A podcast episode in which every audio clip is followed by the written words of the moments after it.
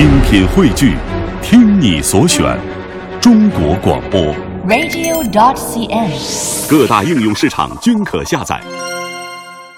刘同，电视节目制作人，光线影业事业部副总裁，中国作家富豪榜上榜作家，毕业于湖南师范大学中文系。今天呢，我们就来听听他的自述故事。如果一辈子永远重复某一天，你愿意吗？那个时候我读高一，来实习的男老师也不过二十岁出头，第一堂课就问了我们这个问题。我回答说：“如果这一天可以让我自己选择，我就愿意。”老师看着我，微笑着鼓励我继续说下去。我就说：“我会选择最幸福的一天，永远过下去，这样过一辈子多好啊！”全班都笑了。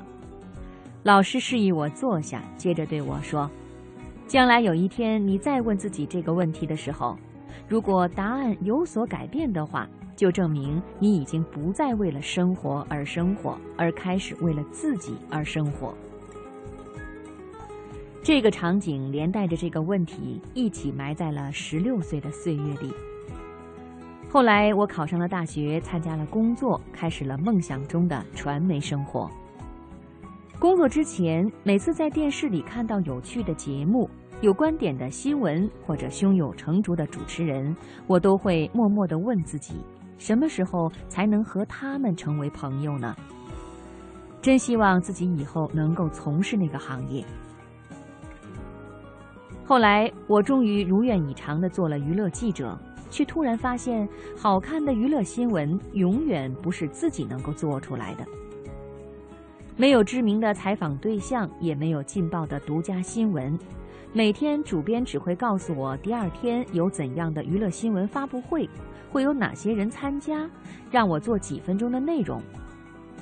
于是提前一天约好司机和摄像，当天一早借录像带，上午赶到发布会现场，在主办方那里签到，领二百块钱的车马费，然后在观众席坐上两个小时。等媒体的群访时间到来，每家记者问一两个问题，然后结束了。最后拿着主办方给的新闻通稿，花一个小时编辑出一条新闻播出。娱乐记者一天的工作就结束了。刚开始的时候，我还会积极争取第一个提问，后来就想，反正其他媒体的记者也会提问，被访者也会回答，我就直接用他们的采访就好了。刚开始我会交代摄像一定要拍一些镜头，后来发现就算约不到摄像也无所谓，反正其他媒体的记者都在，大不了就直接和他们拷贝一份现场的素材。再后来，我连呆都懒得呆了，签了到，领了车马费就走人。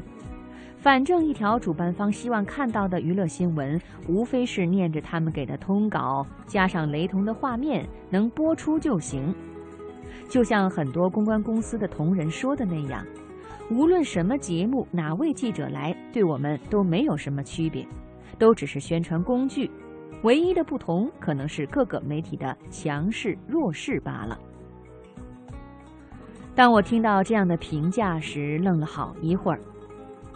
我想起高中那几年对电视这行做过的白日梦，想起大学那几年为进入娱乐传媒所做的努力，先去电台实习，再去报社实习，最后去电视台实习，一切的努力都因为自己希望有一份不一样的工作。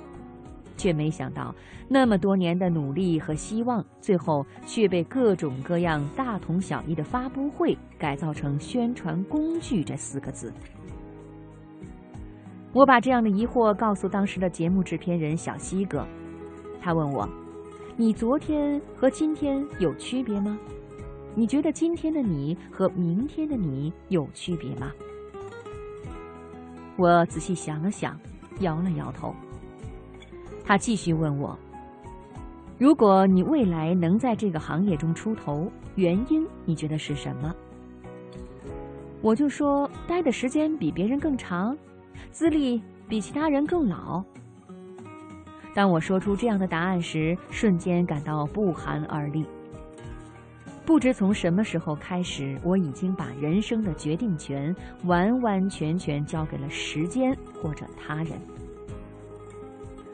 小西哥看着我笑了笑，他说：“如果你自己每天没有进步，只是在等待一个机遇的话，那么十年后的你和今天唯一的区别就是你老了十岁。”